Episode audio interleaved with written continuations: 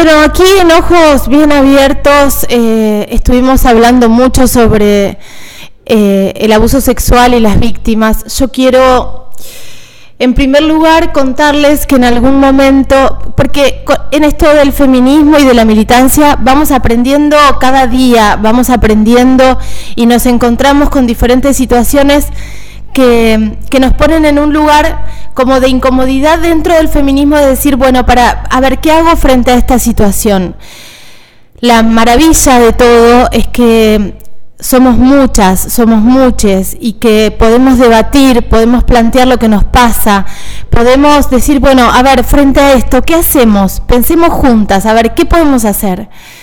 Y, algo que, se, que, decimos todo el tiempo y que lo sostenemos todo el tiempo tiene que ver con proteger a la víctima. Cuando surge de parte de la víctima eh, la propuesta de, hacer alguna acción reparadora, en realidad de salir a los medios o lo que fuere, y, pensamos desde el feminismo qué sería lo mejor, y lo mejor eh, para nosotras es hacer una acción que trascienda el caso y que sea una acción contra el flagelo del abuso sexual infantil en el deporte. Empezamos a pensar los eslogans, empezamos a, abrazar a la víctima, a la mujer valiente y hermosa que tenemos aquí en la comarca, como, ha pasado eh, cuando, cuando sucedió lo de Telma, digo, se hace la denuncia formal y Telma siempre, que es una gran militante, es una mujer muy inteligente, eh, Telma siempre decía que ella quería trascender lo personal para ir a lo colectivo y lo logró. Y después de esa conferencia aumentaron un 1.226% las denuncias por abuso sexual. La cantidad de mujeres grandes mujeres que hoy tienen 60, 70 años que ese día, eh, que después de ese día se animaron a denunciar abusos sexuales cuando tenían 5. Fue impresionante. Muchas niñas se animaron a denunciar. Entonces, cuando se escucha por ahí que no hay que exponer a la víctima, no exponer a la víctima muchas veces tiene que ver con cuidarla en el marco de lo que ella necesita hacer. En este caso, la acción del fin de semana fue una acción donde ella decidió exponer su caso y hacer de esto un caso colectivo, digo, no, quedar, no quedarse en su, en, su, en su tema, sino poner sobre la mesa algo que sucede, que es el abuso sexual infantil en el deporte. Por eso las organizaciones también acompañamos Primero porque es mayor de edad, estamos hablando de una chica mayor de edad que decide. El feminismo es autonomía, es la autonomía sobre nuestros cuerpos, sobre nuestro hacer, sobre nuestro decir, sobre es, libertad, es autonomía. Entonces no podemos frente a, un, eh, a una premisa que en general es la que va.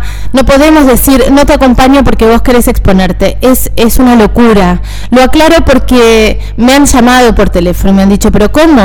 qué, qué barbaridad. A la víctima le expusieron medios de comunicación atravesados por el patriarcado, comunicadores machistas que dieron su nombre, que mostraron su denuncia antes de esta acción.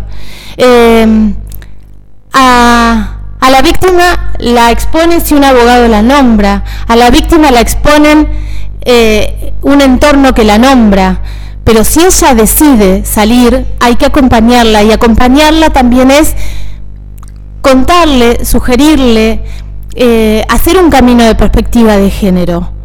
Eh, siento que es muy importante que tengamos en claro eso.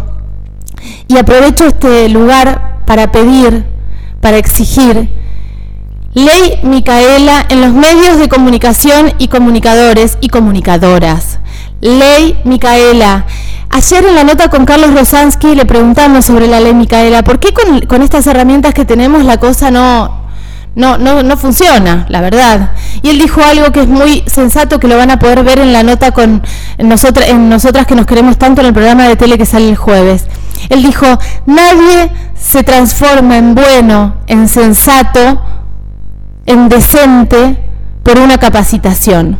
Con lo cual, la ley Micaela no debería ser solo una capacitación. Es mucho más profundo lo que hay que hacer, el trabajo y el camino que hay que hacer. Eh, pero empecemos por algo. Por favor, empecemos por algo. Eh, a los colegas, a las colegas que, quieran eh, charlar, que quieran debatir, que llamen a, mujeres de las organizaciones antes de, decir las barbaridades que se dicen, antes de pimponear de machista a machista barbaridades. Eh, fue muy triste leer, escuchar, leer todo lo que se dijo. Eh, hay titulares que son nefastos.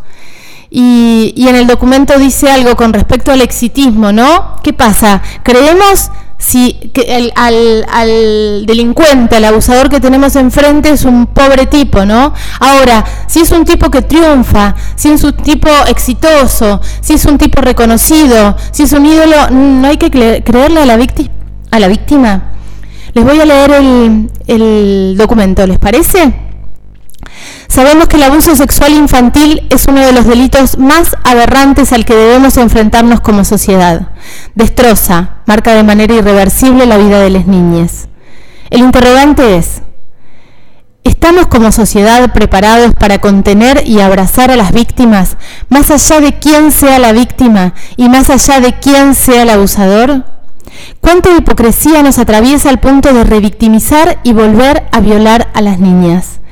¿Quiénes somos como seres humanos si ante la inmensa decisión de denunciar, de no callar, de romper un pacto macabro con un patriarcado opresor, nos paramos al margen?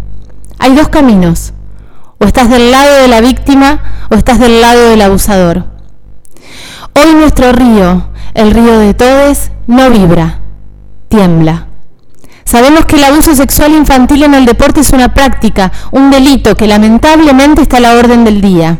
Y lo bestial de esto es que rompe con el alma, el cuerpo y las ilusiones de las niñas que sueñan con llegar lejos y a lo más alto de la mano del deporte que eligen. Esfuerzos, viajes, competencia, superación, amistad, equipo, todo se ve envuelto en el terror de convivir entre lo que aman hacer con el horror y el miedo del abuso sexual. ¿Cómo denunciar a quien es tu referente? ¿Cómo continuar con tus sueños sin cumplirlo eh, si cumplirlo implica soportar el abuso de esa persona que admirás, que debe cuidarte.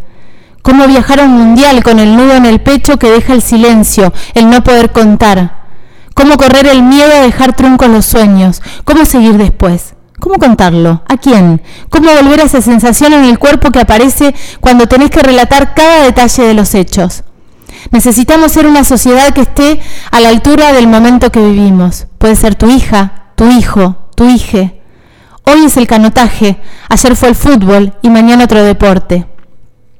La sociedad conservadora tiende a dudar de la víctima que valientemente denuncia y se llenan, las redes con mensajes que piden morbo y detalles para dar su voto de credibilidad. Pero no se cuestiona cómo personas que tenían que estar al cuidado de menores miran para otro lado y son los entregadores de las víctimas a sus chacales. El abuso sexual infantil en el deporte es abuso a la infancia, a los sueños de la infancia. Son las niñas quienes deben dejar de soñar.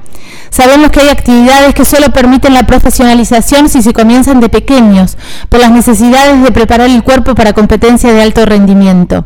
Por eso debemos ser los, les, las adultes, quienes protejamos las infancias y garanticemos que el contacto de las niñas con ese universo sea sano, contenedor y que no los frustre ni los obligue a pagar precios por perseguir sus metas y deseos. Necesitamos como madres, padres, tutoras, tutores, escuchar, observar, estar y acompañar el proceso y las decisiones de una víctima de abuso sexual, respetando sus tiempos, sus formas, sus emociones, protegiéndola de la exposición descarnada, la revictimización y no siendo parte de esta. Exigimos una justicia con perspectiva de género de una vez por todas, que no haya más niñas revictimizadas. Exigimos medios con perspectiva de género en sus noticias, que se aplique la ley Micaela en los medios de comunicación. Asimismo, exigimos al Colegio de Abogados, abogadas, formación en perspectiva de género, para que los profesionales allí colegiados cuiden a las víctimas de ser expuestas una y otra vez en sus acciones, aun cuando sean sus defensores. Necesitamos repensarnos como parte de este entramado social que nos impone un cambio de paradigma. Exigimos que los delincuentes, tengan el cargo que tengan o lleven las medallas que lleven en su trayectoria, sean juzgados. Exigimos el efectivo cumplimiento de la ESI, creando espacios de contención y confianza, donde las niñas puedan expresar sus sentimientos, donde se visualicen no solo los abusos sexuales, sino también cualquier tipo de maltrato recibido, ayudándoles a desarrollar vínculos saludables, a prevenir la violencia hacia las mujeres y a construir nuevas masculinidades. Exigimos que las instituciones educativas, los clubes y asociaciones se expresen de manera contundente contra el abuso sexual infantil, no atacando y amedrentando a las víctimas. Exigimos que rompan con el pacto patriarcal que viola a nuestras niñas ya. No están solas, el río no tiene dueño y nosotras tampoco. Este fue el documento que se leyó el sábado Lejos de ir contra una sola persona, como se dijo en un medio, nombrando al, denunciado, lejos de exponer el nombre de la víctima, muy lejos del morbo y de los detalles que hacen los que presentan y publican una denuncia, lejos de poner en duda algo. El yo te creo tiene que estar instalado en cada una de nosotros porque puede ser tu hija, tu hijo, tu hija es fundamental que empecemos a vivir con perspectiva de género. Nada más.